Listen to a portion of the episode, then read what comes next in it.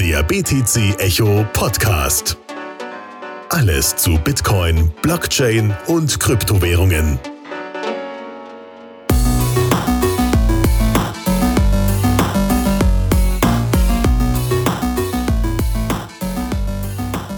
Hallo und herzlich willkommen zum BTC Echo Podcast.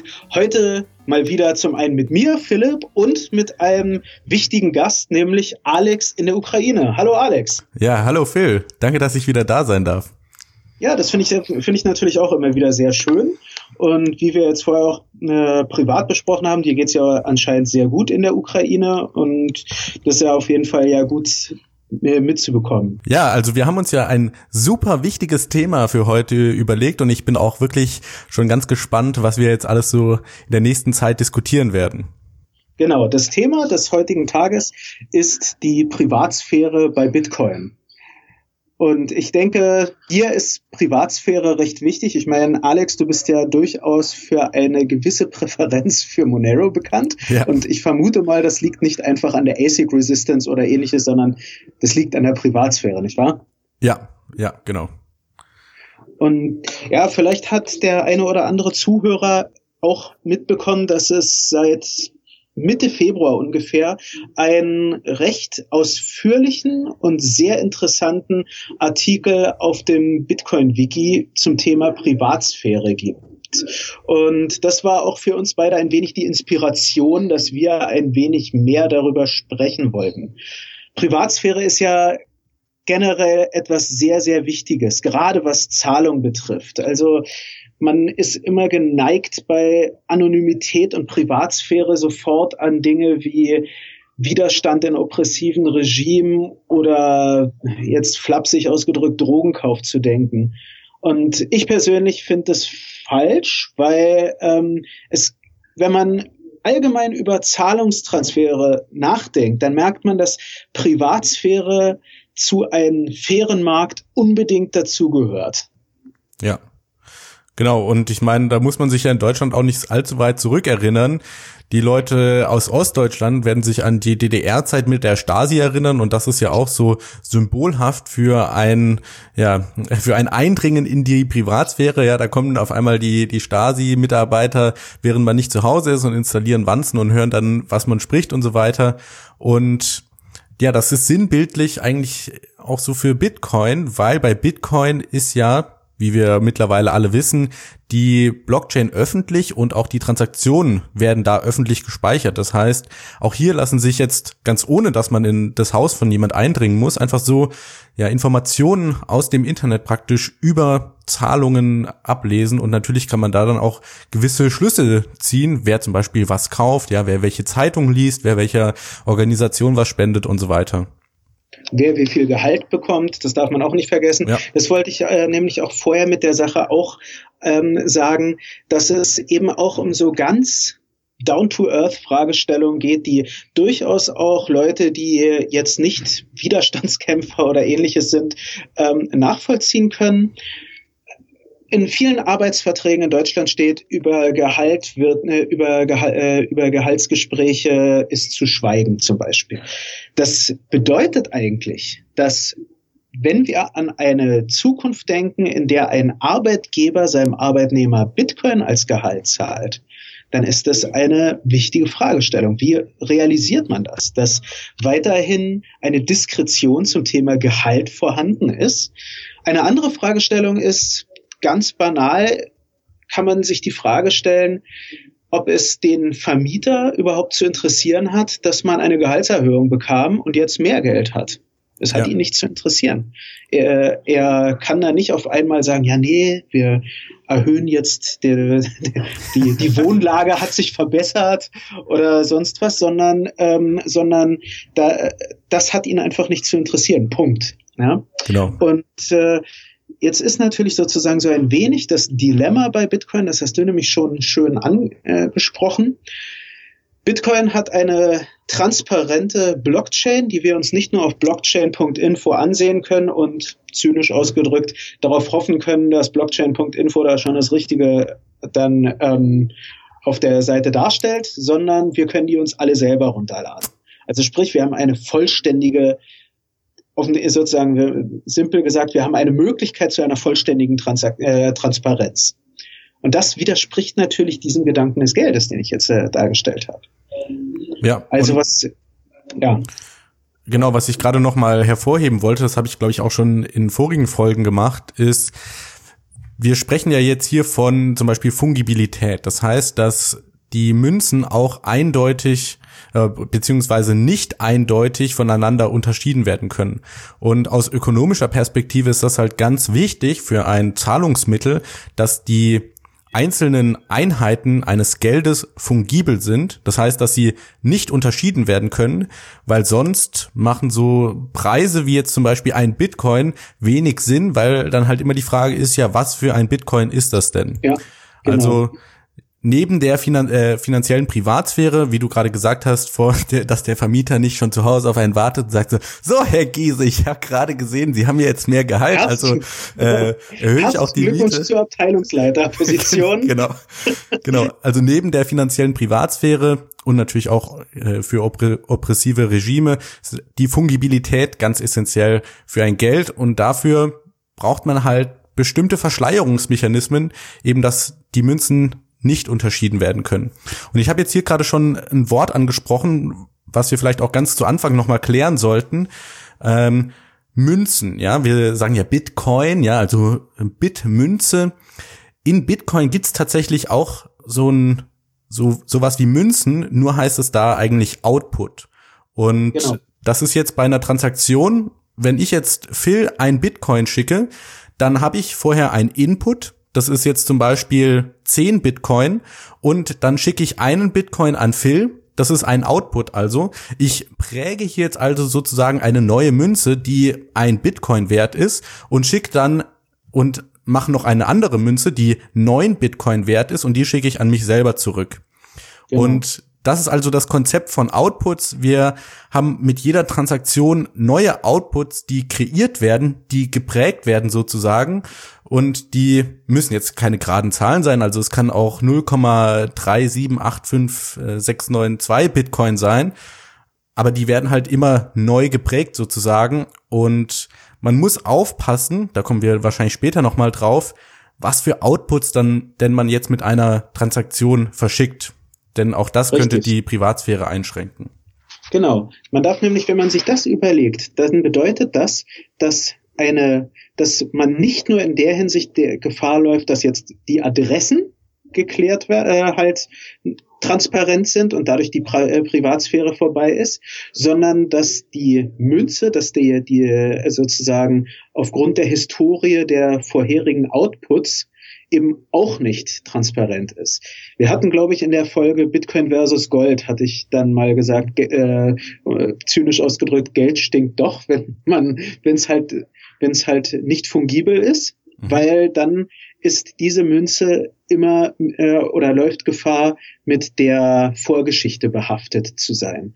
Und das, ja. auch das hat dramatische Konsequenzen. Das bedeutet ja nicht nur das, was es jetzt heutzutage schon gibt, dass dann die äh, Bitcoin von der Silk Road konfisziert werden oder ähnliches, sondern spinnen wir jetzt einfach mal weiter. Das kann dann heißen, dass man dir dann unterstellt, weil du einen Coin hast, der ursprünglich einem, einer politisch äußerst fragwürdigen Person gehörte, sagen wir mal einem Rechten, dann kann es halt auch passieren, dass man da eine falsche Assoziation herstellt. Dass man da dann sagt, ja, was ist jetzt, was, was ist ein Alex für einer? er hat dieses Nazi-Gold, um es mal so auszudrücken. Und ja. das ist natürlich auch, das ist eine ganz, ganz große Gefahr, dass durch eine, das sozusagen auch immer wieder die, die eine weitere Folgerung einer fehlenden Privatsphäre ist, dass der Mensch neigt nun mal zur Interpretation, was voll und ganz an sich auch in Ordnung ist und häufig auch sinnvoll ist. Aber Interpretation können halt auch Fehlinterpretation sein. Und dann, dann kann halt auf einmal eine Assoziation hergestellt werden, die dann transparent unverrückbar auf einer Blockchain sozusagen liegt, um es mal so auszudrücken, die halt, äh, wenn man so will, falsch ist. Ja? Und ähm, deshalb ist es ganz, ganz wichtig, dass sich Bitcoin und andere Kryptowährungen dem Thema Privatsphäre annehmen. Genau. Und für Bitcoin ist ja gab es ja die Skalierungsdebatte, das war äh, 2016, 2017 das zentrale Thema, wurde dann letztendlich durch Segwit und jetzt so langsam mit dem Lightning-Netzwerk erstmal geklärt. Und die nächste große Frage, der sich Bitcoin praktisch stellen muss, ist die Frage der Privatsphäre. Und aus diesem Grund gibt es den Wiki-Eintrag und aus diesem Grund machen wir auch jetzt die Folge hier. Und wir wollen mhm. einfach mal durchgehen, sagen, was kann man machen, um seine Privatsphäre zu verbessern oder zu wahren? Äh, was für Angriffsvektoren gibt es, um Privatsphäre äh, aufzudecken? Und was kann man denn heute machen, zum Beispiel, um sich da hingehend zu schützen? Genau. Ich denke, als erst die sozusagen die nullte Frage, die sich jeder dabei stellen sollte, ist, was meine ich für mein persönliches Leben mit Privatsphäre? Ich persönlich würde damit immer anfangen, weil ansonsten läuft man Gefahr, in eins von zwei Extremen zu gehen. Und beide sind recht bekannt. Das eine kennt man aus dem Alltag, wenn man, äh, wenn ich mit Leuten über ja, über Schattenseiten von, äh, über so die Schattenseite der Nutzung von Google etc. spreche, dann höre ich häufiger sowas, wieso, ich habe nichts zu verbergen. Das äh, ist doch kein Problem. Ähm, das ist das äh, ist sozusagen die eine Problematik, dass man dabei ausschließt, dass es zu einem Problem werden kann. Und das andere ist, was ich auch häufiger bei Leuten mitbekomme, ist, wenn die dann sagen, na ja, aber Privatsphäre, wenn man sich das so überlegt, wenn ein allmächtiger Staat, der auf alles Zugriff hat, mich verfolgt, da kann ich mich ja nicht vorschützen. Und da muss man sich halt immer wieder auch die Frage stellen, was bedeutet jetzt zum Beispiel eine sagen wir mal, man plant eine Bitcoin-Transaktion. Sagen wir mal, ich kaufe mir Alkohol. Ja? Mhm. Alkohol ist jetzt vollkommen legal. Sprich, ich muss mich damit nicht vor dem Staat schützen unbedingt. Und die Wahrscheinlichkeit, dass mir aus dem Kauf von einem Schnaps in fünf Jahren sollte ein oppressives Regime aufkommen, mich dafür belangt, ist höchst, ist auch, ich sag mal, gering einzustufen. Aber vielleicht möchte ich diese Transaktion, jetzt spinnen wir mal vor meiner Frau verbergen oder so. Ja, also so, ja, ich, ich bin seit, seit drei Monaten trocken. Gut, ich, das soll jetzt auch kein, kein Live-Advice sein an der Stelle. Nein, aber ähm, vielleicht möchte man das irgendwie einfach vor dem Freundes- und Bekanntenkreis dann geheim halten. Warum auch immer, weil man, sehr, sei, äh, weil, weil man sich dann schämt, mal wieder eine Flasche Schnaps gekauft zu haben oder sonst was. Oder den Schnaps gekauft zu haben und man möchte nicht, dass ein Whisky-Snob einen dann volltextet damit, dass man ja so einen billigen Schnaps gekauft hat oder so. Also sprich, man möchte eigentlich nur im Privatkreis äh, eine, eine Privatsphäre haben. Diese Frage sollte man sich als erstes stellen, um daraus Maßnahmen zu entwickeln. Ansonsten neigt man, äh, neigt man manchmal dazu zu übertreiben. Oder wie, äh, wie siehst du das? Genau, also ganz wichtig ist natürlich immer die Frage, was möchte ich überhaupt erreichen, vor wem schütze ich mich, ob das jetzt vom Vermieter ist, damit er meine Mietpreise nicht erhöht oder vor, vor dem Staat, damit er mich nicht hinter Fach und Riegel bringt. Das ist natürlich ganz wichtig und für den Vermieter muss ich eventuell nicht so äh, hohe ähm, ja, Sicherheitsvorkehrungen treffen, weil der einfach jetzt nicht die Kapazitäten hat und vielleicht auch gar nicht so so interessiert daran ist, wie jetzt zum Beispiel keine Ahnung in Nordkorea oder so, wenn die ähm, wenn ich da was Falsches lese oder so weiter. Deswegen, genau. äh, das ist ganz wichtig die Frage, was möchte ich damit überhaupt erreichen? Genau. Vielleicht sollte man dazu auch noch sagen, man sollte schon auch immer ein Level mehr denken. Deshalb habe ich auch vorher dieses Beispiel mit der Person, die sagte, naja, ich mache ja nichts Illegales, also kann mir nichts passieren. Ähm, dieses eine Level mehr sollte man halt schon immer noch sozusagen oben draufsetzen, damit man damit man vor bestimmt äh, vor verschiedenen Eventualitäten geschützt ist. Ich meine, wir haben alle von den von den ähm, Data Breaches bei Facebook oder Google mitbekommen und da kommen dann auf einmal persönliche Daten in die Hände von Leuten, die durchaus teilweise Geld mit Dingen wie Identitätsdiebstahl machen. Also sprich, wo vielleicht eine so fröhliche, sorglose Transparenz, ach, ich habe alle meine Informationen auf in Google Docs, ich habe ich hab meine PIN-Nummer in meinem Google Docs Dokument gespeichert oder so, vielleicht ein bisschen zu sorglos wäre. Ja? Also sprich, man sollte schon immer sich fragen, wovor will ich privat sein und dann ein kleines Level mehr schon wagen. Also in der Hinsicht, die ist deshalb auch die, die Lektion für jeden, der zuhört und auch für jeden von uns. Egal, ob wir in einem finsterem Regime sind, ob wir Gehalt in Bitcoin bekommen oder ob wir fragwürdige Dinge im Internet bestellen oder was ganz Normales damit machen. Es ist immer gut, sich mit dem Thema Privatsphäre auseinanderzusetzen. Ja, genau, das auf jeden Fall. Und ähm, man muss hier halt einfach vorsichtig sein bei Bitcoin, weil das eben ein digitales Ledger ist, was im Internet gespeichert wird und was da auch für immer festgehalten wird. Man sagt ja so schön, das Internet vergisst nichts, aber die Blockchain vergisst auf jeden Fall nichts und da muss man halt aufpassen, dass man nicht eben durch Unachtsamkeit sich ähm, eine Zielscheibe auf den Rücken macht, weil es könnte eben auch sein, ja, aktuell ist Bitcoin jetzt nicht so viel wert, sage ich mal, als wenn man einen Bitcoin hat, ist man jetzt nicht größer, aber vielleicht sieht das ja in 20 Jahren anders aus und wenn dann jemand herausfindet, oh, Person XY, Herr Müller, hat aber ein Bitcoin, das kann ich hier an, an den Daten ablesen, aus den Datenleaks und so weiter, dann wird, wird man auf einmal eine Zielscheibe und da muss man halt einfach vorsichtig sein und auch ein bisschen in die Zukunft denken. Ähm, und vielleicht auch noch mal, nur dass wir das ähm, komplett gesagt haben, bei Bitcoin in der Blockchain steht eindeutig drin, wer der Sender ist, wer der Empfänger ist und wie viel versendet wurde. Das heißt, hier sind drei Punkte öffentlich, beziehungsweise die drei wichtigsten Punkte bei einer Transaktion. Das Einzige, was wir nicht klar sagen können mit dem Blick auf die Blockchain ist, wem gehört denn die Senderadresse? Wem gehört denn die Empfängeradresse? Mhm. Also das ist eben die Pseudonymität. Und mhm. ähm, wenn man sich jetzt halt die Adressen beziehungsweise die Transaktionen auf der Blockchain anschaut, dann kann man einen sogenannten Transaktionsgraph erstellen, wo dann halt aufgezeichnet wird, ah, Adresse A sendet an Adresse B oder wie man so schön sagt, Alice sendet an Bob, Bob sendet an Carol, Carol an Dave und äh, und so weiter und so fort. Das heißt, hier, wenn man dann Identitäten zuordnen kann, lässt sich halt lassen sich Geldströme nachvollziehen und dadurch kann halt auch die Privatsphäre aufgedeckt werden. Vollkommen richtig. Man sollte der, man kann das zum Beispiel dann auch, ähm, kann da auf der Basis auch einen möglichen Angriffsvektor sozusagen artikulieren.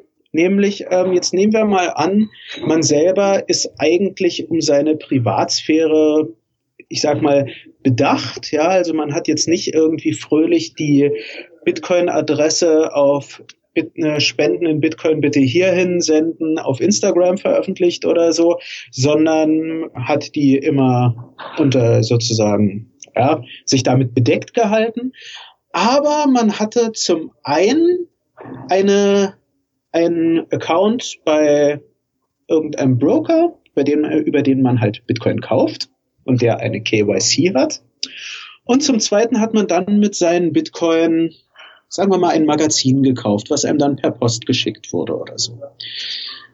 Jetzt jemand, der auf diese beiden Zugriff hat, auf den Broker und auf den Zeitungshändler.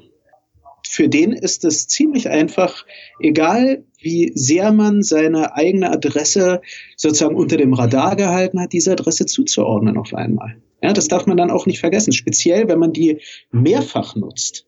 Wenn man ja. jetzt jedes Mal damit eine ähm, jedes Mal zum einen, wenn man man bekommt den neuen, äh, man bekommt das neue Gehalt, naja, ein Teil davon lege ich in Bitcoin an, nehme ich mir wieder die eine Adresse ähm, und von der Adresse kaufe ich mir mal wieder ein äh, die und die, diese und jene Zeitung.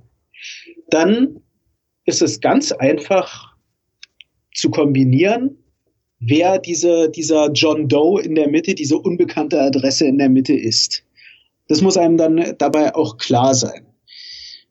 Ich würde noch vielleicht dazu sagen, wenn nicht alle diese Informationen vorhanden sind, dann wird die Situation schon schwieriger. Also ähm, da fand ich auch in dem Wiki-Artikel ein schönes Beispiel ähm, mit äh, was die was eine Transaktion betrifft, wo im Input ein ähm, ein ehemaliger äh, halt eine Adresse ist, die drei Bitcoin hat und eine, die ein Bitcoin hat und im, äh, im Output genau umgekehrt eine, die ein Bitcoin hat und eine, die drei Bitcoin hat. Also sprich, wir wissen, dass da eine Transaktion stattfand zwischen, wir nennen sie mal Alice und Bob. Jetzt ist aber äh, die Frage, wie kann man die interpretieren, diese Transaktion? Und da wird's dann langsam schwierig. Da wird's, äh, da, da wird's dann nicht einfach, wenn nicht viel mehr bekannt ist. Also nur das auch, um es dazu zu sagen, ähm, es die, die Analysten, die das, äh, die, die Blockchain durchpflügen, die müssen auch schon durchaus irgendwoher Informationen bekommen, um die Informationen auf der Blockchain sinnvoll zu interpretieren. Ja, Genau, das, das sind dann die sogenannten Heuristiken und auf die werden wir gleich auch noch genau eingehen, dass man einfach bestimmte Annahmen trifft, oh, das ist ein Verhalten, was man öfter sieht und wir können jetzt einfach daraus schließen, wenn wir so einen ähnlichen Pattern auf der Blockchain sehen, dann können wir auf ein bestimmtes Verhalten schließen. Natürlich beruht es dann auf einer Annahme und sollte die Annahme falsch sein, dann ist auch die Interpretation falsch. Aber es gibt halt so, äh, so Heuristiken und manche treffen eher zu und manche treffen weniger zu. Und das Beispiel, was, was du jetzt gerade angesprochen hast, Phil, das fand ich ganz interessant in dem Wikipedia-Artikel, den wir natürlich auch in den Shownotes verlinken. Das heißt, äh, lieber Zuhörer, das ist jetzt sehr technisch, was wir hier teilweise besprechen. Das heißt, du kannst dir das auch selber anschauen. Bei so einer relativ einfachen ähm, Transaktion gibt's halt jetzt zum Beispiel neun verschiedene Interpretationsweisen, was tatsächlich vorgefallen ist. Das heißt, und klar, manche können jetzt wahrscheinlicher sein, manche sind weniger wahrscheinlich, aber einfach nur, ähm, damit möchte der Autor von dem Artikel einfach zeigen, dass es eigentlich in Bitcoin eine gewisse Fungibilität in Transaktionen gibt, weil wir halt nicht eindeutig sagen können, was jetzt genau passiert ist. Genau. Also natürlich nur dann, deshalb habe ich das vorher mit der Zeitung und dem und der Börse angesprochen, natürlich nur dann, wenn es nicht innerhalb der Transaktion irgendwo ein eindeutig zuordnbare Quellen gibt, die man am besten noch direkt fragen kann. Sag mal, wie, äh, äh, was hast du da jetzt konkret überwiesen und so. Also sprich nur, um auch den Leuten, die zuhören und äh, vielleicht äh, einen Schock bekommen, wenn sie hören, ja, Bitcoin ist nicht anonym. Das heißt jetzt auch nicht, dass jede einzelne Transaktion sofort per äh, sozusagen per Augenmaß eindeutig zuordnenbar ist. Und das Schöne ist, was du jetzt mit den Heuristiken angesprochen hast, eine Möglichkeit, die eigene Privatsphäre etwas zu erhöhen, ist sozusagen mit damit zu spielen, dass die Transaktionen interpretiert werden müssen. Also sprich, wenn man eine höhere Privatsphäre haben will, dann kann man überlegen, die Annahmen von einem Analysten in eine falsche Richtung zu lenken. Also klassische Beispiele wären ähm, jetzt interne Transaktionen so machen, dass es von außen aussieht, als wäre das eine Zahlungstransaktion oder so. Ja?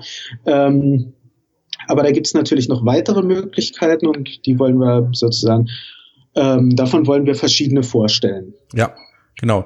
Lass uns doch noch mal ganz kurz äh, ansprechen für die Leute, die sich jetzt fragen, okay, wow, Bitcoin ist transparent und eventuell habe ich gar keine Privatsphäre, wenn ich da Transaktionen mache. Was sind denn so ein paar Best Practices, die man schon mal gleich am Anfang mitgeben kann, die man eigentlich auf jeden Fall machen sollte, um seine Trans äh, Privatsphäre bei Bitcoin zu wahren? Ich denke, das Zentrale ist eine der ersten Sachen, die man, am, die in goldenen Lettern äh, auf jedem Wallet stehen sollte. Keine Adresse zweimal benutzen. Was ja? heißt das genau? Dass man, na, zum Beispiel, dass man jetzt nicht eine Adresse für Bitcoin spenden, eine einzelne so nur immer die nutzt, sondern dass man, wenn man jetzt eine Spende darüber empfangen hat, eine andere Adresse nimmt.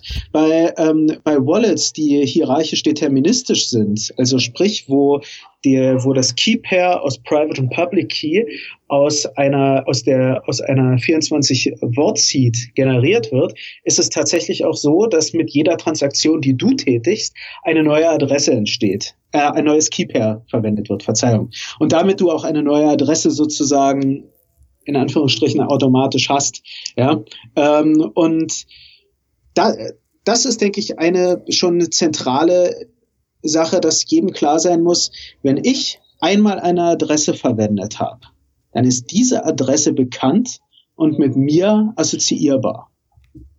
Und deshalb sollte man sie nicht ein zweites Mal nutzen. Genau, also Oder ganz konkret, wenn du jetzt gerade bei Coinbase dir Bitcoin gekauft hast und du hebst die jetzt ab auf deine eigene Wallet, dann musst du ja dafür eine Empfängeradresse angeben und dann kannst du dir praktisch hinschreiben, okay, die ist jetzt von Coinbase benutzt, die gebe ich jetzt nicht zum Beispiel Phil, wenn er mir äh, ein Bier äh, ausgeben möchte oder so. Genau, dann würde ich nämlich darüber lachen, dass du bei Coinbase bist. Nein.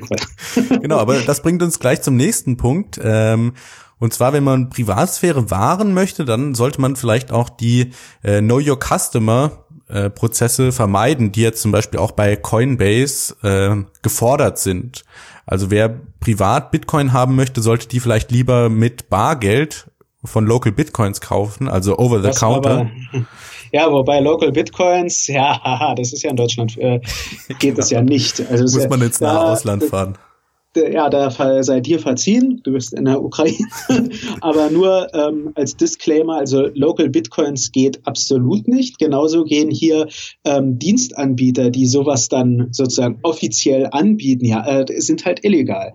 Eine ganz andere Situation wäre es jetzt, also was vollkommen legitim ist, ist natürlich jetzt umgekehrt, wenn jetzt, ähm, sagen wir mal, ein, ein Alex zu ich weiß nicht, hat, hat deine Freundin schon eine Bitcoin-Wallet? Oder ja, eine natürlich. Natürlich gut, beim okay. ersten Date ja, nee, eingerichtet. Sehr gut. Und da ist es natürlich vollkommen legitim, zum einen natürlich, wenn man im Freundeskreis äh, sich was schenkt oder natürlich auch, wenn man da einen Austausch macht. Ja, also da, das ist jetzt nicht sofort verboten. Ja, ähm, aber eben, da, da sollte man sich nicht an irgendeinen Dienstleister in Deutschland hängen, weil der macht sich strafbar und wenn man da mitmacht, macht man sich auch strafbar. Ja? Was, was aber, ähm, glaube ich, geht, was aber, glaube ich, geht, was kein KYC-Prozess braucht, ist jetzt zum Beispiel so eine dezentrale Exchange wie BISC.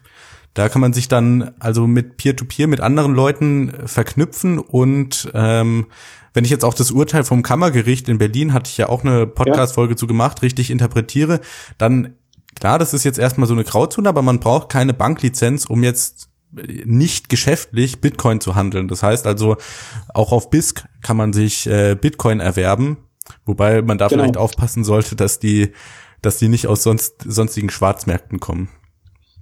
Genau. Also ich denke auch, sowas sind da ist dann so eine Grauzone, was dann noch geht, weil ähm, da äh, was ich jetzt eher im Hinterkopf hatte, waren jetzt irgendwie irgendwelche Organisationen, die halt sagen, ja, bei uns kannst du für Bargeld Bitcoin kaufen. Das macht BISC nicht. BISC bietet an, dass andere Leute das da drauf machen können. Das ist eine ganz andere Situation. Genau. Ja? Ähm, und äh, halt deshalb nur da möchte äh, sozusagen muss ich natürlich einerseits als von BTC Echo auch sagen, das ist, das wäre illegal. Und die zweite Sache vielleicht auch noch dazu zu sagen, da gibt's sehr, sehr viele schwarze Schafe bei solchen Unternehmen, in Anführungsstrichen, die dann sagen, ja, ähm, bei uns am besten werben die noch damit, dass man große Mengen an Bargeld in, äh, in Bitcoin tauschen kann. Das sind, äh, das müssen nicht unbedingt lautere Menschen sein, die ansonsten eine, eine wirklich weiße Weste haben, sondern es können tatsächlich wirklich Verbrecher sein. Und da sollte man sich dann auch die Frage stellen, ob es die beste Idee ist, äh, irgendwo hinzugehen mit, mit einem Bündel 500 Euro Scheine in der Hand ähm, und dort eine Person, die man bisher nicht kannte, zu treffen, um das in, in Bitcoin auszutauschen. Ja. So, das nur soweit als Information. Genau. Dann ein nächster Punkt, der wichtig ist, um die eigene Privatsphäre zu wahren oder ein Mechanismus, den man äh, benutzen kann, ist seine eigene Full Node laufen zu lassen. Das heißt, man hat eben selber eine Version der Blockchain gespeichert und ist nicht auf einen Dritten angewiesen, um jetzt äh, zu sagen, ey, zeig mir mal die Blöcke, wo, wo die Bitcoin für mich drin sind, sondern dass man das halt selber machen kann. Genau, das darf man nämlich auch nicht vergessen. Also jetzt nehmen wir mal, nehmen wir durchaus mal sowas wie Ledger an. Ich möchte da jetzt auch absolut nicht Ledger irgendwas Negatives unterstellen. Äh, nichts le äh, lege mir ferner.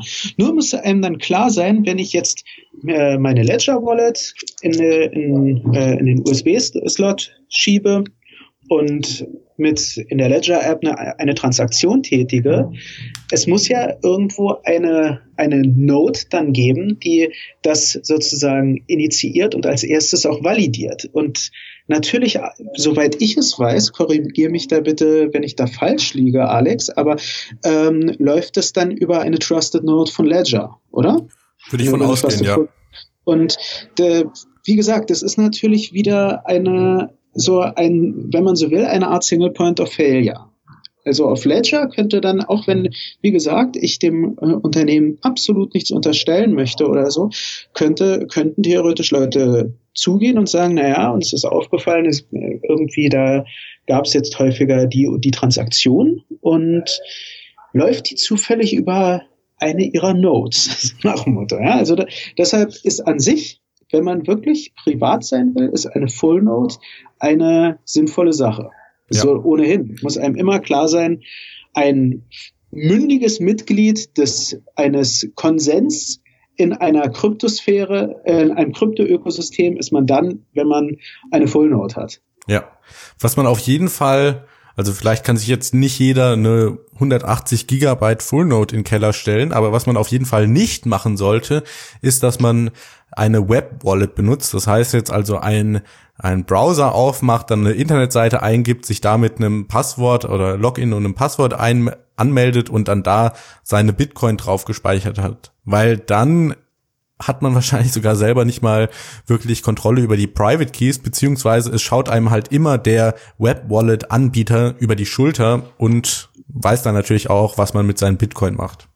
Genau. Ja, und da kommt ja, da kommen ja zwei Sachen dazu. Du hast jetzt schon das Richtige gesagt, dass die, ähm, die entweder hat man gar keinen Besitz über die Private Keys oder ähm, es schaut einem eigentlich ständig jemand über die Schulter ähm, so und kann theoretisch da die Private Keys erfragen. Und das Zweite ist, man ist man ist im Internet, sofern man nicht etwas wie Tor oder ähnliches nutzt, ich denke, darauf werden wir nämlich auch noch zu sprechen kommen, ist man ein gläserner Mensch. Also sprich, die, ähm, man, äh, es ist dann nicht nur bekannt, dass du eine Transaktion getätigt oder dass jemand mit diesem Private und Public Key eine Transaktion getätigt hat, sondern es ist extrem einfach nachzuweisen, von welcher IP-Adresse das ausging. Also dann ist es ist es sowieso vorbei mit etwas wie Privatsphäre oder so. Genauso ist es dann, was weiß ich, wenn du von deinem Smartphone mit einer Mobile Wallet eine Transaktion tätigst oder so, ist das auch, ist da auf jeden Fall eine, eine, eine Lücke in Sachen Privatsphäre da, weil ich meine, dank Smartphones muss uns klar sein, speziell wenn wir jetzt sowas wie ein iPhone oder so nutzen und, äh, und das Tracking von Google anhaben etc., ist man ohnehin gläserner Mensch. Ja, Genau, hier sprichst du auch den nächsten richtigen wichtigen Punkt an und zwar die IP-Adresse lässt sich über Tor verstecken. Das heißt, wenn man äh, es tatsächlich richtig machen möchte, dann benutzt man seine eigene Full Node und die ist dann nicht sogar so mit dem Internet verbunden, sondern über Tor, also the Onion Router und hat dann eben keine IP-Adresse, sondern äh, so eine Onion-Adresse. Und ähm, also Full Node in Kombination mit Transaktionen über Tor broadcasten ist ein sehr gutes Best Practice, um gerade bei dem Verkehr Privatsphäre zu haben. Genau. Also an der Stelle nur sozusagen, um es nochmal zu betonen, man muss sich natürlich auch immer wieder fragen, vor wem möchte ich mich schützen? Und es geht jetzt nicht darum, dass man sich jetzt äh, denkt, oh mein Gott, ich kann mir im Room 77 in der Gräfe, im Gräfe-Kiez keinen Burger kaufen, weil ich kann hier nicht meine Fullnote aufbauen und über Tor ins Internet gehen. So, ähm, sondern ähm, wir stellen sozusagen jetzt gerade die verschiedenen Level dar. Und äh, so, äh, sozusagen ähm, die, eine Königsdisziplin ist deshalb mit einer Full Note Tor zu nutzen. Ja, und äh, das wollte ich gerade noch einfügen. Man kann ja auch, wenn man eine Mobile Wallet benutzt, äh, zu Hause eine Full Note haben, die eventuell über oh. Tor läuft und man funkt dann mit seiner Mobile Wallet die äh, die Full Note zu Hause an und benutzt die praktisch. Das heißt, man benutzt jetzt genau. keinen äh, zufälligen Drittparteiendienst, sondern man hat das die Infrastruktur eben selber aufgebaut bei sich zu Hause.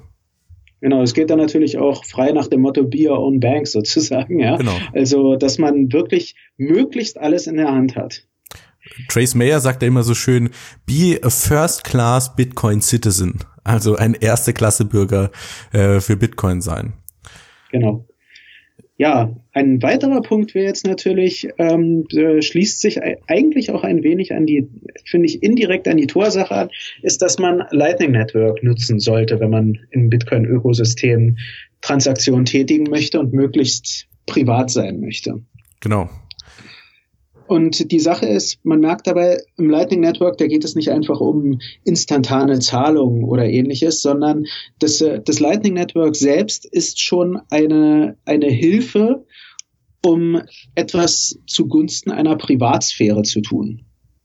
Genau. Was bei dem Lightning Network genau passiert, das werden wir vielleicht später nochmal ansprechen. Ich hatte das, glaube ich, auch mit äh, René Pickard äh, besprochen, als der äh, im Podcast war. Aber ganz kurz vorweggegriffen, wenn du eine Zahlung im Lightning-Netzwerk bekommst, kannst du nicht eindeutig sagen, woher sie kam. Das heißt, was bei Bitcoin auf der Blockchain steht, das findest du im Lightning-Netzwerk halt nicht so einfach raus. Was macht man denn, wenn man jetzt kein Lightning-Netzwerk zur Verfügung hat? Was ist denn dann so die beste oder die zweitbeste Alternative? Die zweitbeste Alternative wäre die Nutzung eines äh, ähm, einer Technik namens Coin Joining, ähm, oder? Genau. Und ähm, Coin Join bedeutet, dass man das, was ich vorher gesagt hatte, dass man irgendwie versucht, die ähm, die Heuristik, wenn man so will, etwas zu zu, zu durchbrechen, indem man die, indem man die Transaktionsgeschichte etwa äh, halt verschleiert. Ja. Oder? Genau. So. Ähm, Was CoinJoin genau ist, können wir auch noch oder hatten wir auch noch später auf der Liste. Genau, praktisch. hatten wir hatten wir noch später auf der Liste. Ähm, vielleicht könnte man das schon mal kurz zusammenfassen. Wie würdest du CoinJoining kurz in einem Satz zusammenfassen oder lassen wir es ruhig zwei sein?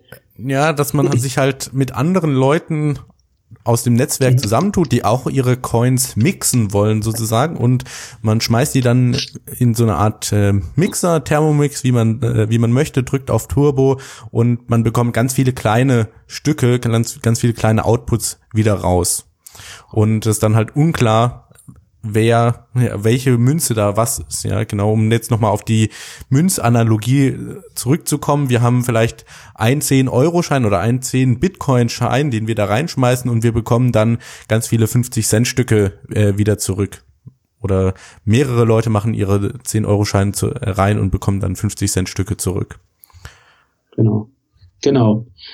Ähm, ja, ja, dann vielleicht noch zwei Punkte. Wenn man Lightning benutzt, dann steht in dem Wikipedia-Artikel, dass man eine ganze UTXO, also einen ganzen Output ausgeben sollte, um einen Lightning-Channel zu finanzieren. Das heißt, nochmal auf die Münzanalogie zurückzukommen, ich möchte einen Lightning-Channel eröffnen und ich habe einen 10 Bitcoin-Schein. Okay, 10 Bitcoin ist jetzt vielleicht ein bisschen viel. Ich habe eine 0,1 Bitcoin-Münze und ich eröffne einen Lightning-Channel mit der ganzen Münze, jetzt nicht nur mit 0,05 und bekomme den Rest dann zurück, sondern ich sage, ich gebe den ganzen Output aus. Das heißt, es gibt in dem Fall kein Wechselgeld. Und, und der, mhm. der Hintergrund dazu ist natürlich, dass man ähm, dann wirklich die, die gesamte Münze dann mit dem Lightning Network assoziiert hat und dadurch für sozusagen diese äh, halt, ja, ansonsten hat man äh, halt eine, wie, wie soll ich es ausdrücken, eine, ja, eine kleine Signatur für eine, für eine Nutzung, äh, für eine Nutzung des, äh, des Lightning Networks ja geschaffen, oder? Ähm, jein, also beim Lightning-Netzwerk ist ja auch so, du siehst ja nicht eindeutig, oh, die Alice benutzt jetzt Lightning-Netzwerk, sondern eine Lightning-Netzwerk-Transaktion ist halt eine zwei von zwei Multisignatur-Transaktion. Das heißt, die sieht schon irgendwie besonders aus. Aber man kann jetzt auch hier nicht wieder eindeutig sagen, oh ja, das ist auf jeden Fall ein Lightning-Netzwerkkanal, der da aufgemacht wurde, sondern es ist so ein Ambivalent. Man müsste jetzt da die Heuristik einsetzen, ja, jede zwei von zwei Multisignatur-Transaktion ist ein Lightning-Channel, aber in manchen Fällen würde man dann halt falsch liegen. Okay, verstehe. Ähm, äh, vielleicht kannst äh, da, da muss ich nämlich ganz offen und ehrlich gestehen, den Punkt habe ich nicht ganz verstanden. Deshalb kam ich jetzt auch so ins Stocken. Ähm, was äh, kannst du erklären, warum man de, derartige Change-Adressen nicht generieren sollte? Du meinst jetzt mit dem Wechselgeld beim Funding von einem Lightning-Kanal? Genau. Ja, da, das ist auch eine Heuristik, auf die wir äh, gleich noch eingehen werden. Und zwar ist das Wechselgeld so eine ganz tricky Sache bei Bitcoin, die einen wieder ja in Po beißen kann, wenn man seine Privatsphäre wahren möchte. Ähm, würde ich aber äh, gleich drauf eingehen, wenn wir uns mit den ähm, Attacken auf die Privatsphäre auseinandersetzen. Ich wollte gerade nur noch ja. einen Punkt sagen, wenn man dann wirklich super sicher sein möchte, auch auf der Hardware-Seite, um eine Bitcoin-Transaktion zu machen, kann man ähm, ein Betriebssystem benutzen, was eben nicht auf dem Computer selbst läuft, sondern auf einem USB-Stick. Das heißt, man kann nach der Transaktion den USB-Stick rausziehen und vernichten und es besteht dann halt auch nicht die Möglichkeit irgendwie, wenn der Angreifer in Besitz der Hardware kommt, dass er da irgendwie eine Datenanalyse laufen lassen kann, um äh, die Transaktion rauszufinden. Ja, ähm. man braucht da sogar gar nicht so in die Zukunft zu denken, sondern man, man kann auch in die Richtung argumentieren. Jetzt nehmen wir mal an, du hast deinen Rechner, mit dem du ähm, quer im Internet unterwegs bist. Ja, und sagen wir mal, sagen wir mal, du bist auch fröhlich, unbedenklich auf, ja, Seiten, die in der mindestens dunkelgrauzone sind, sowas wie Kinox oder so unterwegs ähm, die Frage ist halt, ob du dir nicht irgendwo auch Malware ein, äh, eingesammelt hast, mhm. die, ähm, die, die durchaus, äh, wo durchaus dann auch Leute von dir Informationen abgreifen können wollen, die zum Beispiel schlicht und einfach Interesse daran haben, zu wissen, wie viel Geld du hast, vielleicht deine Private Keys in Erfahrung bringen wollen oder ähnliches, ja.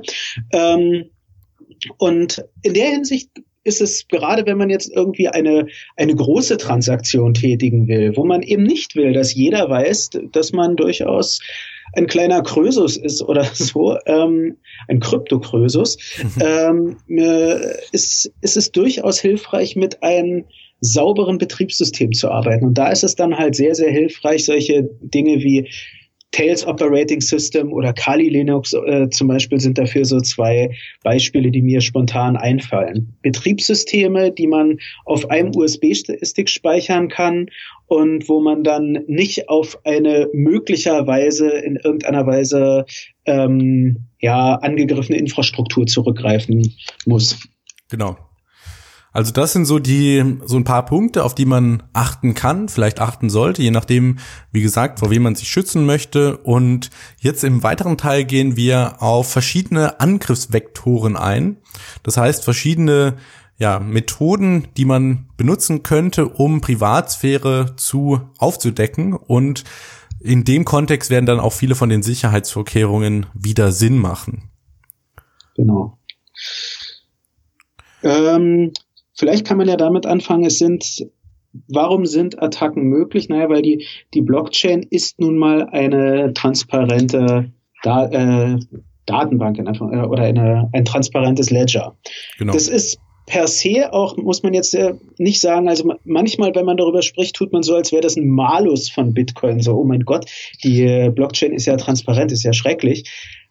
Per se hat es durchaus auch Vorteile, ähm, dass man zum Beispiel sehen kann, gibt es, ist die Anzahl an Bitcoin überhaupt sinnvoll oder ist da irgendwas Komisches passiert zwischendurch? Ich glaube, war das nicht 2010, als hier jemand eine unheimliche Menge an Bitcoin generiert hat ähm, und wo man dann mit äh, was man dann mit einem Hardfork gelöst hat.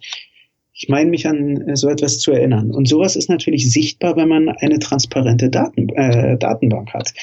Ähm, und genauso ist es natürlich, teilweise kann eine transparente Datenbank auch hilfreich sein, um zu sehen, hat jemand eine legitime Transaktion getätigt. Das ist für einen selber manchmal auch hilfreich, das nachweisen zu können, dass man sagen kann, ja, hör mal zu, ich habe das dir überwiesen. Fünf, äh, es gab schon fünf Bestätigungen, also du kannst mir nicht erzählen, du hast das Geld nicht erhalten. Mhm. So, ähm, also es ist nicht alles, es ist nicht nur schlecht, aber es führt natürlich dazu, dass ähm, die Privatsphäre dadurch geschmälert werden kann.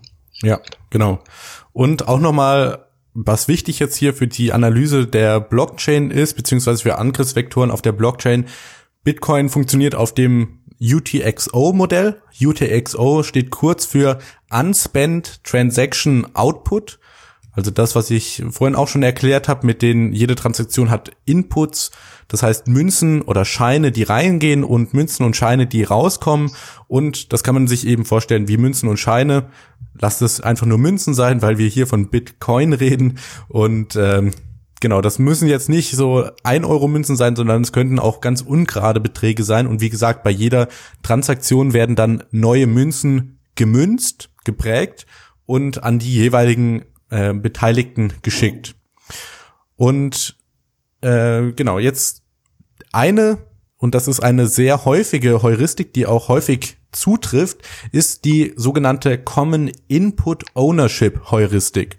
Und die sagt, dass bei einer Transaktion alle Inputs, die in die Transaktion reingehen, auch derselben Identität, derselben Entität gehören. Was ja auch häufig, ja, da kann man sich ja mal kurz selber Gedanken drüber machen, ist ja auch häufig wahr, wenn ich zum Bäcker gehe und ich kaufe mir meine Brezel und ich gebe dem jetzt nicht ein 50 Cent Stück, sondern zwei 20 Cent Stücke und ein 10 Cent Stück, dann kann man ja auch davon ausgehen, oder dann weiß man es ja auch, weil ich davor stehe, aber dann kommen die auch von derselben Identität. Und ähnlich kann es ja auch sein, wenn ich jetzt zum Beispiel ein Kreuzfahrtticket über Bitcoin kaufe, was äh, teurer ist und ich habe viele kleine Münzen sozusagen, viele kleine Outputs und ich tue die alle zusammen und bezahle dann damit, kann man auch hier darauf schließen, dass die alle von der gleichen Identität ausgegeben werden. Genau.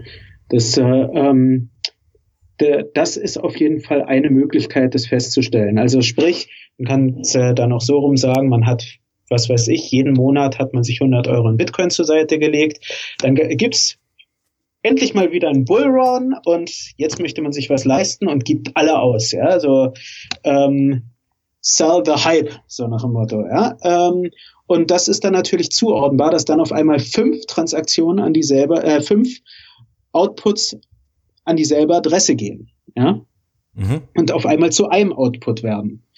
Und ähm, das wird von Überwachungsfirmen durchaus genutzt.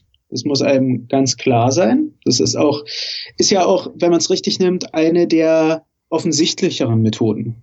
Das Schöne ist aber, dagegen ist ein Kraut gewachsen und zwar ähm, mit CoinJoin wird diese Heuristik etwas, etwas gebrochen. Genau, also der CoinJoin nutzt aus, dass man häufigerweise diese Annahme macht, um eben äh, genau Transaktionen zu erstellen, bei denen das nicht der Fall ist. Das heißt Transaktionen, die sich dann unter der Annahme verstecken können. Ähm, aber wir behalten im Kopf dieses ähm, Bild, man kann sich ja vorstellen, eigentlich wie in der echten Welt, wir haben eine Wallet, also eine Briefbörse und in der Wallet sind verschiedene Münzen, also verschiedene Outputs. Und bei Bitcoin ist es jetzt eben wichtig, für welche Transaktion gebe ich welche Münzen aus und wenn ich zum Beispiel jetzt zwei Münzen ausgebe, die vorher noch gar nicht wirklich in Kontakt gekommen sind, aber dann jetzt in einer Transaktion auf einmal zusammen ausgegeben werden, kann man eben bei der mit der Common Input Ownership Heuristik darauf schließen, dass es jetzt von der gleichen Person äh, ausgegeben wurde und dadurch lassen sich bestimmte Schlüsse ziehen. Ähm, gut, kommen wir zur nächsten ähm, Heuristik oder zur zum Angriffsvektor. Ich fand das ein super interessantes Gedankenbeispiel, als ich den Artikel gelesen habe. Und zwar ist das die Change Address Detection. Und das geht so, man kann sich das so vorstellen, wir haben äh, ich kaufe mir jetzt bei Coinbase, ja, ich bin ganz schlimm, kaufe ich mir für 100 Euro äh, Bitcoin und schicke die dann an meine eigene Wallet-Adresse. Und was man jetzt häufig halt sieht auf der Blockchain ist, wir stellen uns jetzt mal die 100 Euro, ähm, also 100 Euro Wert an Bitcoin vor wie einen großen Ball, dass von diesem Ball, der wird praktisch jetzt über Transaktion zu Transaktion weitergereicht und immer wird so ein kleinerer Betrag äh, abgeschürft. Und mhm. wa was man da eben sieht, ist, ich benutze meine 100 Euro Wert an Bitcoin, um mir Sachen zu kaufen. Ja, ich kaufe mir jetzt immer, was weiß ich, die neueste Zeitungsausgabe und ähm, man sieht dann praktisch so eine Kette, wo sich also eine Kette, die sich schält mit der Zeit und sagt dazu auch eine Peeling Chain. Und äh, man kann jetzt immer darauf schließen, ja, dieser größere Betrag ist immer das, was ähm, ausgegeben wurde. Genau.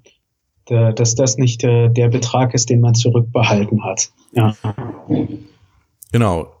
Dann äh, Address Reuse ist ein weiterer Angriffsvektor. Genau, wir haben ja darüber wir, auch schon, genau. das hatten wir schon kurz gesagt, dass, ähm, dass, ähm, dass halt die Nutzung einer Adresse mehrere Male eine, eine, eine Gefahr darstellt. Ja? Ähm, da sollte man vielleicht auch dazu sagen, du hattest jetzt vorher auch bei der Change Address Detection hattest du auch angesprochen, dass es ja, wenn ich aus einem, aus einem Output eben eine Transaktion erzeugen will, ja, und in diesem bisher Output sind, ist ein, sind 0,1 Bitcoin drin und ich möchte davon aber nur 0,08 Bitcoin ausgeben. Dann sieht das auf der Blockchain nicht einfach so aus, dass jetzt irgendwie der Betrag verringert wird, sondern es entsteht eine neue Transaktion mit dem Input, diesem einen Bitcoin, wenn man so will. Und daraus entsteht zum einen die 0,08 Bitcoin, die an die Zieladresse gehen und 0,02 Adresse, die ich als Change behalte. Ja? Genau.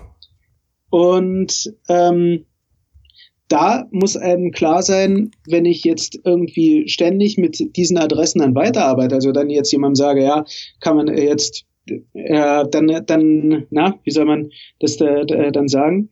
Ähm, wenn ich die Adresse jetzt mehrfach verwende, die mit den 0,1 ähm, Bitcoin, dann, dann suggeriere ich damit den Leuten, dass es sich da ähm, um, um ein Payment Output handelt.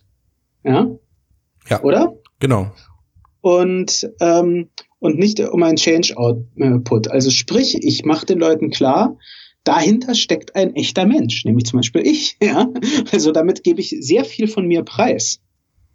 Genau. Man muss halt unterscheiden bei Wallets was du gerade schon gesagt hast, Phil, wenn ich jetzt eine Transaktion tätige und ich habe da Wechselgeld, erstellt die Wallet automatisch die neue Adresse für das Wechselgeld. Und jetzt mhm. ist es halt das Problem bei manchen Wallets, gerade bei Mobile Wallets, die besonders nutzerfreundlich sein wollen, man sieht nicht als Nutzer, welche, ähm, ja, ich sehe da nur eine Zahl. Wie viel Bitcoin liegen auf meiner Wallet. Ich sehe aber nicht aufgelistet, was für Münzen sind das eigentlich. Und ähm, hier kann es halt sein, dass die äh, Adressen, die die Wallet generiert, dann wieder zusammengemischt werden und ähm, ja, dadurch ja, verliert man die Privatsphäre.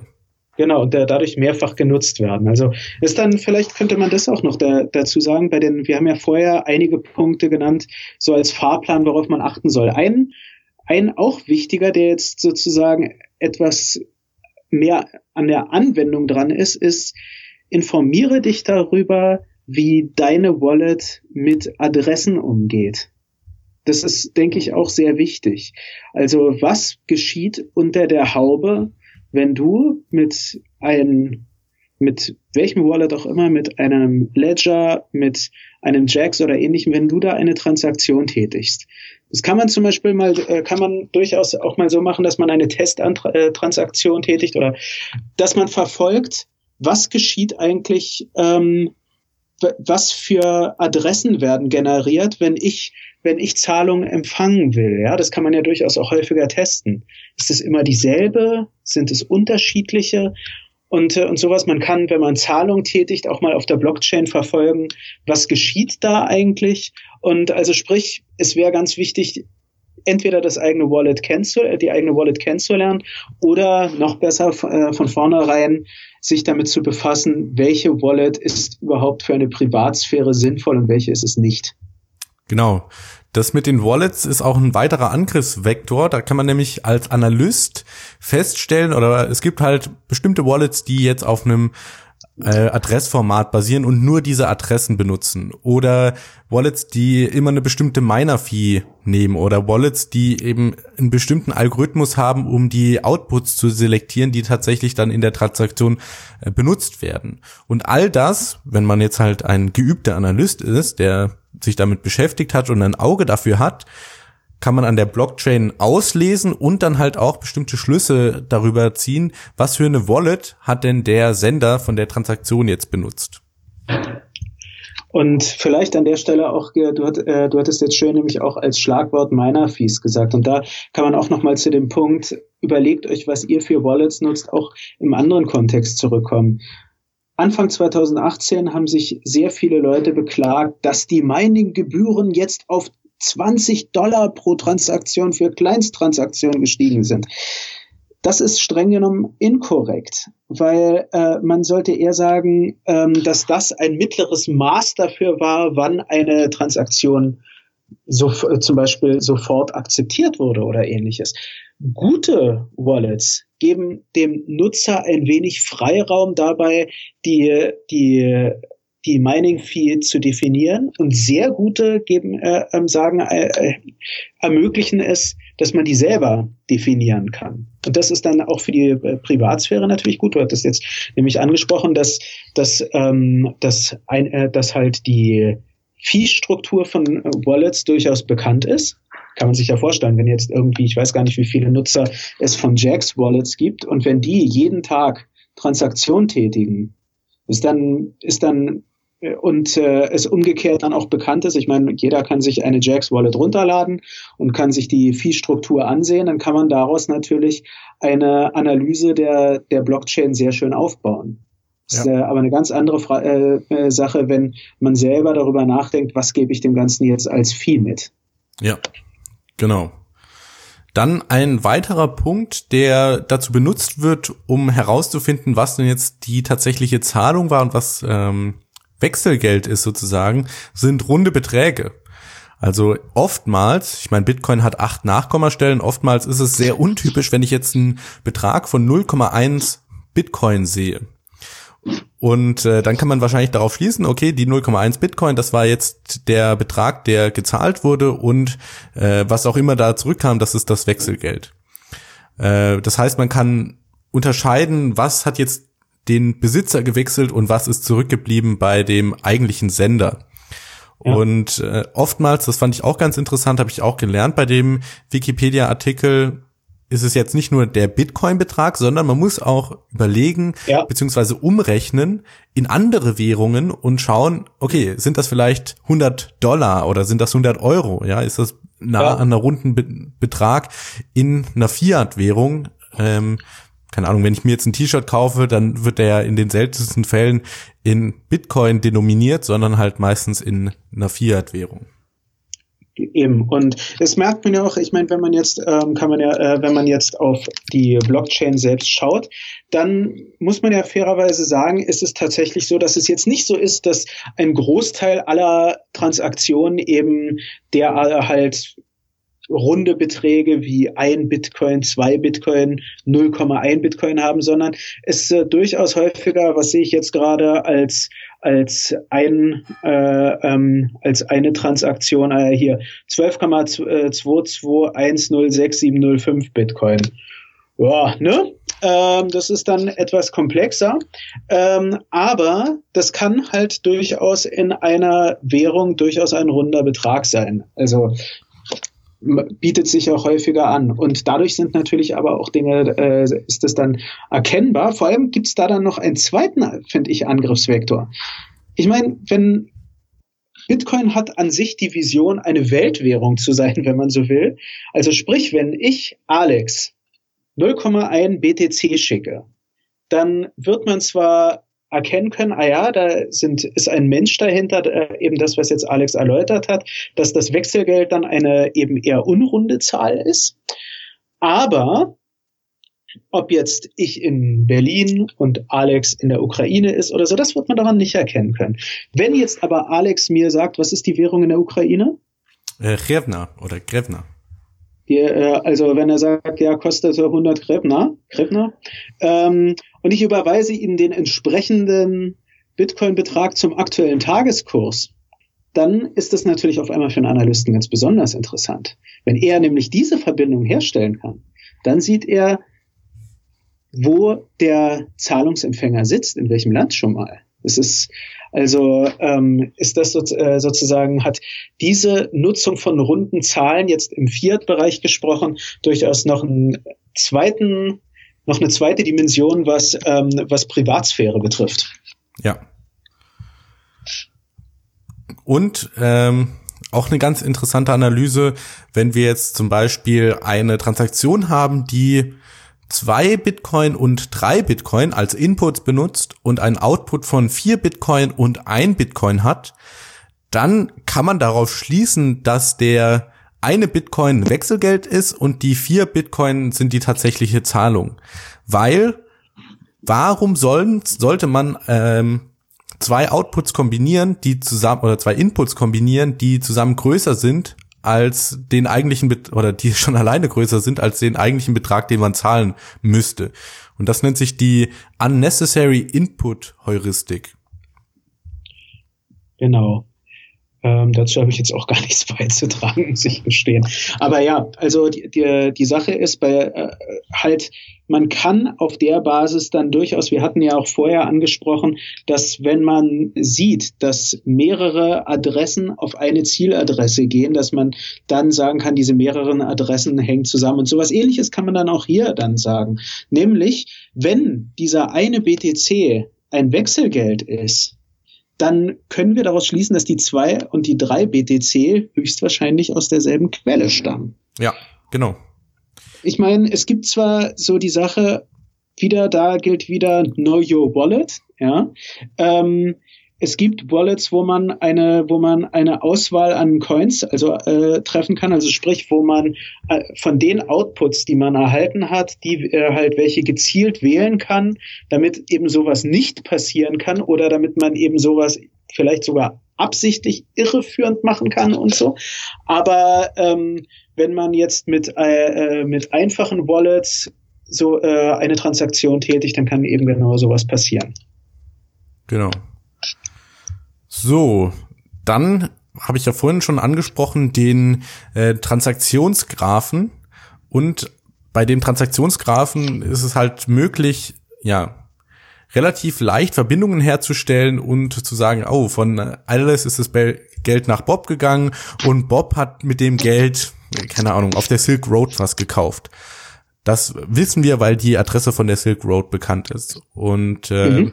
Das gibt's, ja, kann man grafisch darstellen. Es sieht auch relativ interessant aus, kann der Zuhörer ja mal googeln. Sollte man vielleicht auch mal machen, einfach weil diese Visualisierung einem nochmal ja ein ganz neues Bild im wahrsten Sinne des Wortes in den Kopf setzt, was die Analyse der Blockchain eigentlich bedeutet. Ja. Ähm, Und ähm, genau.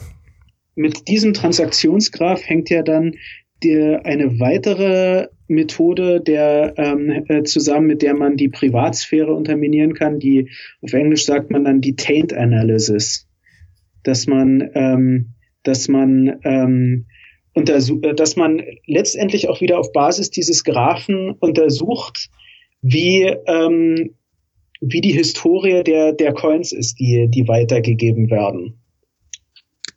Genau. Also auch, der, auch da ist, äh, also ja, letztendlich merkt man auch da vieles, deshalb haben wir auch vorher die, diese Kernpunkte genannt. Vieles hängt mit so Dingen zusammen wie kenne deine Wallet und kenne deine, das, was du ausgeben möchtest. Ja, also befasse dich damit. Ja. So, und dann gibt's noch einige Heuristiken, die man aufgrund dem ähm, Betrag machen kann. Die runde Beträge hatten wir ja schon angesprochen. Ähm, da kann man vielleicht auch noch dazu sagen, dass es nicht nur bei einer Transaktion jetzt von mir an Alex oder so interessant, sondern das Schlimme ist dabei, dass man da einfach auch schon äh, einfach sozusagen durch Schauen auf die UTXOs ein paar Informationen darüber erhalten kann, wie jetzt sozusagen die Landschaft der Wallets ist. Also wenn bei mir ein Betrag drauf ist, der dem entspricht, was, ähm, was 1000 Euro sind, dann kann man daraus natürlich schließen, ah, der, diese Person, die ist in der EU. Ja? Also ja. sozusagen, da, da geht es nicht nur um eine Verfolgung sozusagen von Transaktionen, sondern auch um den einfachen Blick auf UTXOs, warum diese runden Beträge schwierig sind. Ja. Ähm, genau.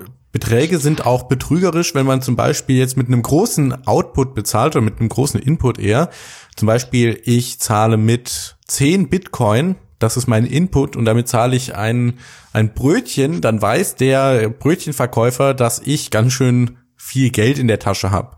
Und die Analogie kann man sich vielleicht so vorstellen, wenn ich mir Brötchen kaufe und ich zahle damit einem 100-Euro-Schein, dann weiß der Verkäufer ja, oh, die Person hat mindestens 100 Euro oder mindestens 10 Bitcoin in dem Fall.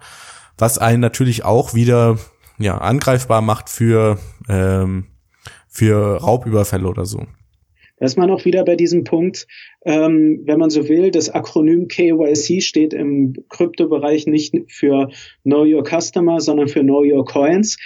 Es, natürlich zahlt die Person jetzt nicht 10 Bitcoin an den Bäcker für seinen Sandwich oder so. Was aber geschieht, ist, dass er diesen Output mit 10 BTC verwendet, um die umgerechnet 60 Cent für eine trockene Schrippe zu bezahlen. Und der Brötchenbäcker jetzt auf blockchain.info sehen kann, dass das, was an Change in deine Wallet zurückgeht, ein gewaltiger Betrag ist. Ja. Und ähm, deshalb, deshalb gilt halt auch da wieder, man sollte Bescheid wissen, nicht nur wie viel Geld man hat, sondern was für Coins man hat. Ja. Ähm, und was auch noch eine interessante Heuristik ist, man stelle sich vor, man hat eine Transaktion mit einem Input und einem Output. Hier kann man relativ leicht sagen, dass das Geld tatsächlich nicht die Hände gewechselt hat, sondern einfach nur, ja, habe ich mir selber geschickt, weil in vielen Wallets gibt es ja zum Beispiel die Option, sende alles und das sieht dann halt so aus, dass man nur einen Output hat. Und genau, so kann man auch hier drauf schließen. Was natürlich auch, hatten wir am Anfang schon äh, angesprochen, ausgenutzt werden kann, wenn man jetzt zum Beispiel einen Lightning Channel eröffnet, dass ich eben kein Wechselgeld habe und ein Analyst denkt dann, oh, der hat sich das hier selber geschickt, dabei habe ich damit einen Lightning Channel eröffnet. Genau. Ah, danke. Das, war, das habe ich jetzt dann nämlich verstanden. Ich habe die vorher die ähm, die äh, die Assoziation dahin nicht äh, hinbekommen. Ich hatte eher jetzt in die andere Richtung gedacht. Ich meine, ähm, eine Möglichkeit wenn man so will, ein wenig Krypto-Money-Management ist natürlich auch, dass man gegebenenfalls äh, auch über sowas wie interne Transaktionen nachdenkt. Aber da auch das will gelernt sein sozusagen oder auch da sollte man vorher drüber nachdenken und nicht einfach alles an sich selbst senden, sondern vielleicht irgendwie einen krummen Betrag, so dass ähm, dass dadurch eine, dass man äh, dadurch mit einer neuen Change-Adresse eben ein wenig Spuren verwischt. Ja. Ähm, so, jetzt noch zwei Attacken. Und zwar einmal die Mystery Shopper äh, Zahlung. Jetzt ist es ja oft so bei Händlern, dass sie ihre Zahlungsadressen erstmal nicht öffentlich haben, sondern du musst dann erst durch den ähm, Kaufprozess durchgehen. Allerdings kann hier ein Angreifer praktisch sich durch den Kaufprozess durchklicken. Er kauft dann halt nur ein kleines äh, Item, was weiß ich, ein Sticker statt dem T-Shirt und findet auf die Art und Weise die Adresse des Händlers raus und kann die dann auch in der Blockchain beobachten. Das nennt sich die Mystery Shopper Attacke, was ich äh, ganz nützlich finde. Ja, ich finde, ich meine, es finde ich richtig bezeichnet, weil meine erste Assoziation war auch irgendwie sofort, Onkel aus Nigeria, um es mal so auszudrücken, also so diese klassischen Spam-Mails, ja, also der Mystery Shopper, das klingt halt ja schon ein wenig so. Und ähm, das ist aber natürlich ganz interessant, weil dadurch hat er einen Monitor, womit er beobachten kann, wann lohnt es sich denn bei dem, zum Beispiel bei dem kleinen Händler, von dem ich da was gekauft habe, bei dem mal ihm auf den Zahn zu fühlen, um ja die, die, die Bitcoin von ihm zu erpressen. Ja? Genau. So, und die letzte Attacke für diese Folge ist die Forced Address Reuse oder sogenannte Dust-Attacke. Die wird auch noch in der, in der zweiten Folge eine Rolle spielen, weil das eine relativ, ja, relevante Attacke ist. Und hier schickt der Angreifer praktisch wild über die Blockchain hinweg ganz kleine Beträge, also Dust, Staub, an Adressen, die bereits vorkommen und er hofft darauf eben, dass die Opfer das nicht merken und sich eben dann mit der Common Input Ownership Methode entlarven und das Geld ausgeben. Das heißt, er schickt Geld an Adressen, die eigentlich leer sein sollten und hofft, äh, dass der User das Geld wieder ausgibt. Ja, und das, das Problem dabei ist, Erstens, ich meine, ähm, wir alle haben diesen klassischen Spruch, einem geschenkten Gaul schaut man nicht ins Maul gelernt. Gerade bei kleinen Beträgen denkt man sich, ach, das ist ja, ist ja unbedenklich. Der, in Zeiten des Airdrops gab es da vielleicht was für mich. Ha, ist das nicht schön? Ähm, das Problem ist aber, dass damit nicht nur einfach jetzt irgendwie bei einer normalen Transaktion, die ich jetzt, ähm, äh, mit der ich jetzt Alex was schicke oder so, dann der Angreifer Bescheid weiß, Moment mal, da ist, da ist mein Dust bewegt worden sozusagen, sondern dass man damit auch, auch CoinJoin-Methoden korrumpieren kann. Dass dann in diesem, in diesem Vermischen von verschiedenen Transaktionen hat man dann nämlich überall kleine, kleine Marker sozusagen drin und kann dann doch feststellen, was tatsächlich von A nach B ging und nicht jetzt einfach nur diffus von A bis H nach I bis P, um es mal so auszudrücken. Hm, genau. Okay. Ja, jetzt haben wir eine lange Folge gemacht. Eine lange Folge und natürlich haben wir, das klingt jetzt natürlich alles so ein bisschen finster. Wir haben jetzt viel darüber gesprochen, wie man die Privatsphäre korrumpieren kann, haben massenhaft an, an, ähm, an Angriffsvektoren dargestellt. Und zwar haben wir auch vorher klar gemacht, was es für Methoden gibt, aber vielleicht ist der Zuhörer jetzt sozusagen so ein bisschen schockiert zu hören, was es alles für Methoden gibt. Ähm, wir werden trotzdem hier im Sinne eines dramatischen Cliffhangers erstmal abbrechen damit, und in einer weiteren Folge uns etwas mehr um zum einen weitere Angriffe, aber auch um Lösungsansätze kümmern. Also was man äh, die die groben Methoden, die wir schon äh, erläutert haben, die noch mal genauer beleuchten. Genau. Und falls du es nicht abwarten kannst, kannst du dir natürlich auch gerne den Wikipedia-Eintrag selber durchlesen. Wir verlinken den in den Show Notes. Und falls du noch Fragen hast, kannst du natürlich wie immer in Discord kommen und da am besten in den Bitcoin-Kanal die, die deine Fragen stellen. Und natürlich, falls man jetzt irgendwie im Discord, falls Chat nicht so ganz die, die Sache ist, an, an podcast.btcecho.de kann man natürlich auch immer wieder dann Fragen schicken und Wer weiß, Alex, wir können natürlich auch irgendwann mal wieder eine Community-Folge machen, wo wir Fragen aus der Community beantworten. Ich meine, dadurch, dass jetzt dieser Modus, dass wir über Skype miteinander sprechen, so gut klappt, ähm, kann man ja auch über sowas mal nachdenken. Ja, auf jeden Fall. Dann vielen Dank fürs Zuhören und wir hören uns in Teil 2.